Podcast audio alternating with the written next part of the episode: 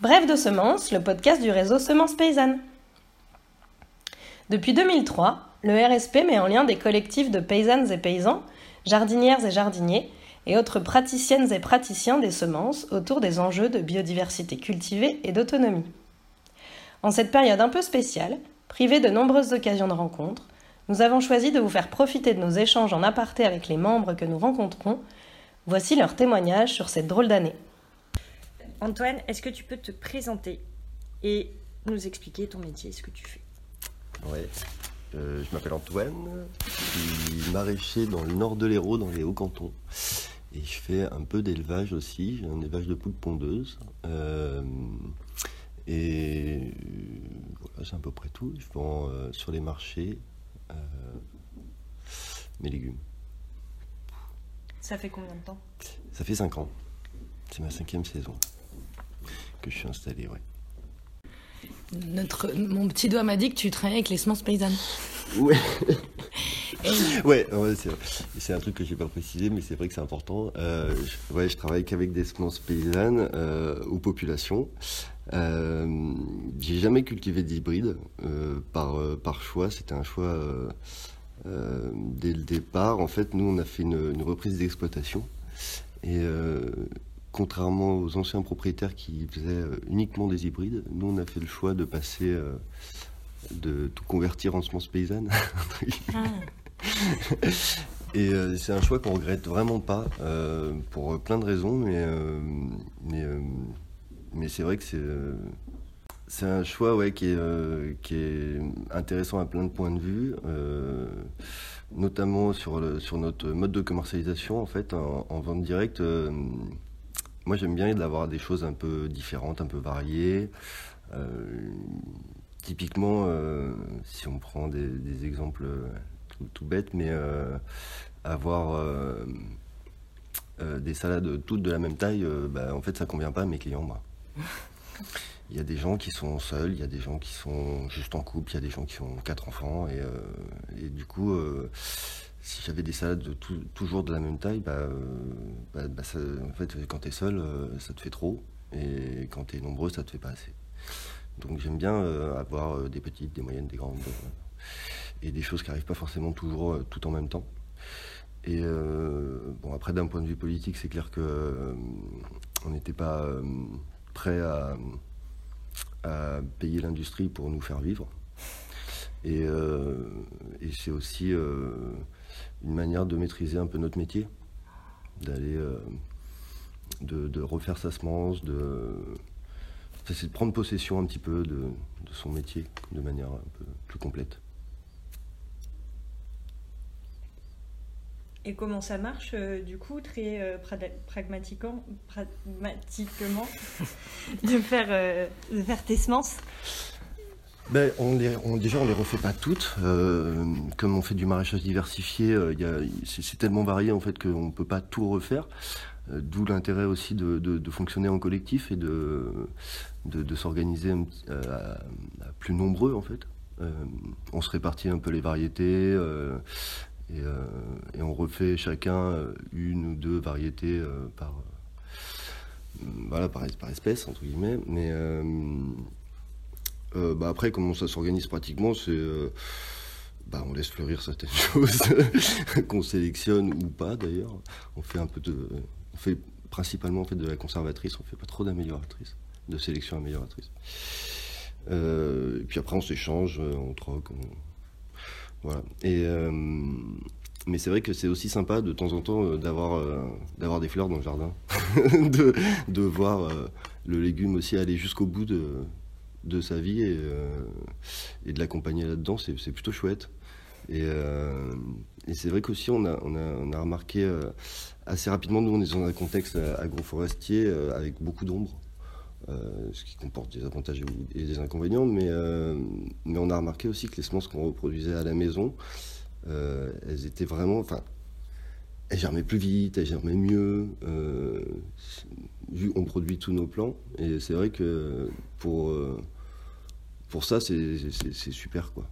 Euh, quand, quand je, parfois, c'est vrai qu'on va aussi acheter des semences hein, chez des artisans semenciers, Mais, euh, mais on se rend vite compte euh, desquels sont lesquels. Quoi. Dans la serre, ça se voit. Quoi. Tu, vois, les, levées sont vraiment différentes, les vitesses aussi de levée sont vraiment différentes. Sur la tomate, c'est hallucinant. C'est vraiment c'est spectaculaire. Tu sous-en- tu sous-entends que les variétés que tu cultives chez toi, elles s'acclimatent à ton contexte petite montagne, enfin Ah. Ouais. montagne euh, Ouais, agroforestier. elle s'adapte, c'est clair. Moi, je pensais pas que ça irait si vite, pour être, pour être franc. Euh, je pensais que ça prendrait quelques, quelques années avant, de, avant qu'elle finisse par euh, ca- capter un petit peu le, le- dans quel environnement elle, elle poussait. Et finalement, non, ça allait assez vite. Et euh, elle s'adapte à mon environnement et aussi à moi, je trouve. Enfin, on se connaît de mieux en mieux.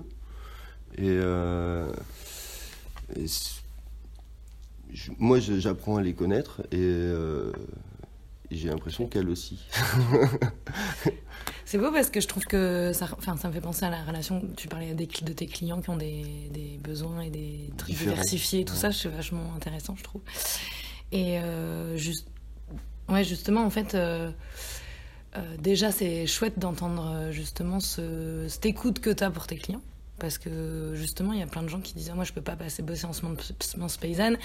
Les légumes sont trop tordus, trop ceci, trop cela. Les gens n'ont pas l'habitude. Alors, c'est chouette, ça veut dire que tu as des clients qui sont peut-être un peu plus sensibilisés, plus ouverts. Je sais pas s'ils sont plus, vraiment plus sensibilisés. Ils- ils- ils- Moi, j'essaie de les sensibiliser quand ils me posent les questions, euh, enfin des, des questions où je communique un peu dessus aussi, mais, euh, mais en fait, ils, ben, ils, ils choisissent ce qui leur, ce qui leur plaît et ce qui, ce qui répond entre guillemets à leurs besoins. L'exemple de la salade, c'est vraiment, c'est vraiment ça, quoi. Mm. Euh, quand- C'est vrai que même moi, hein, quand, quand je suis tout seul chez moi, euh, je vais pas manger 3 kilos de salade. Moi aussi. Euh, et en fait, je, je suis plus intéressé à en avoir une petite pour faire mon repas Mm. plutôt qu'une grosse, euh, alors que je, que je pourrais pas conserver, qui va.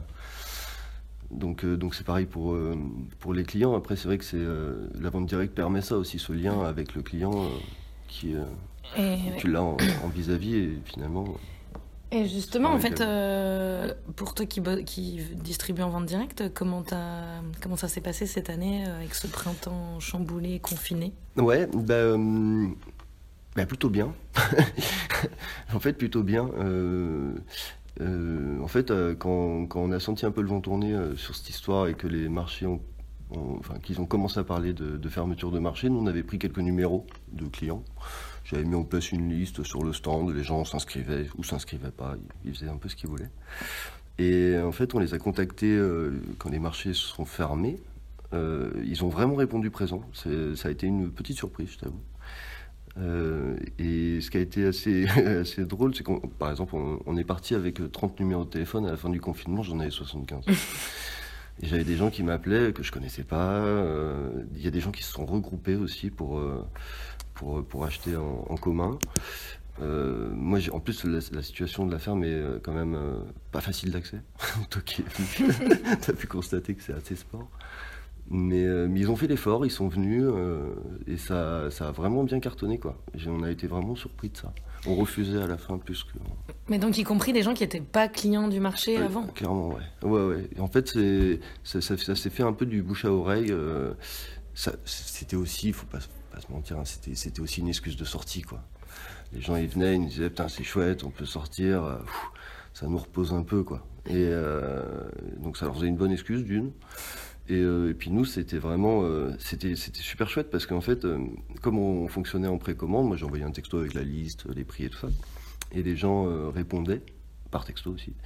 Et du coup, je pouvais lister, et moi j'ai pas récolté une feuille d'épinard de trop, quoi. Ça, c'était vraiment, vraiment bien parce que j'avais tout. je préparais les sachets, les gens arrivaient, ils avaient. J'avais fait des, des groupes de 10, en gros, sur une heure, pour pas qu'ils se croisent de trop, pour. voilà. Alors, essayer de d'é- d'éviter de rajouter à la panique. Euh, mais, euh, mais en fait, il y a eu certaines personnes qui se donnaient rencard, quoi. Ils venaient ensemble, ils se retrouvaient. euh, C'était, vraiment bien. Enfin, moi, j'ai trouvé ça vraiment chouette et ça, ça a instauré aussi une autre relation avec, avec nos clients. C'est vrai qu'on est retourné sur les marchés, les gens qui sont venus à la maison comprennent un peu mieux maintenant aussi comment on travaille, comment on a pu discuter un petit peu plus profondément, quoi. Que sur le marché où c'est vrai que t'as pas trop Ouais. le temps, quoi. Souvent, t'as 4 heures pour vendre et euh, c'est tout. Et du coup, justement, tu parles de maintenant, après cette période. Est-ce que tu as remarqué d'autres euh, d'autres effets? Enfin voilà, après, euh, après ce moment un peu euh, qui a chamboulé vos habitudes et tout ça, est-ce que tu as, remarqué d'autres choses maintenant qu'il y a certaines euh, choses, dont les marchés qui ont été rétablis? Ouais, ben, ben, j'ai remarqué qu'on se connaît mieux et que du coup, du coup ouais, ça instaure une autre relation en fait. Pour, je, je suis plus celui chez qui venait chercher trois légumes.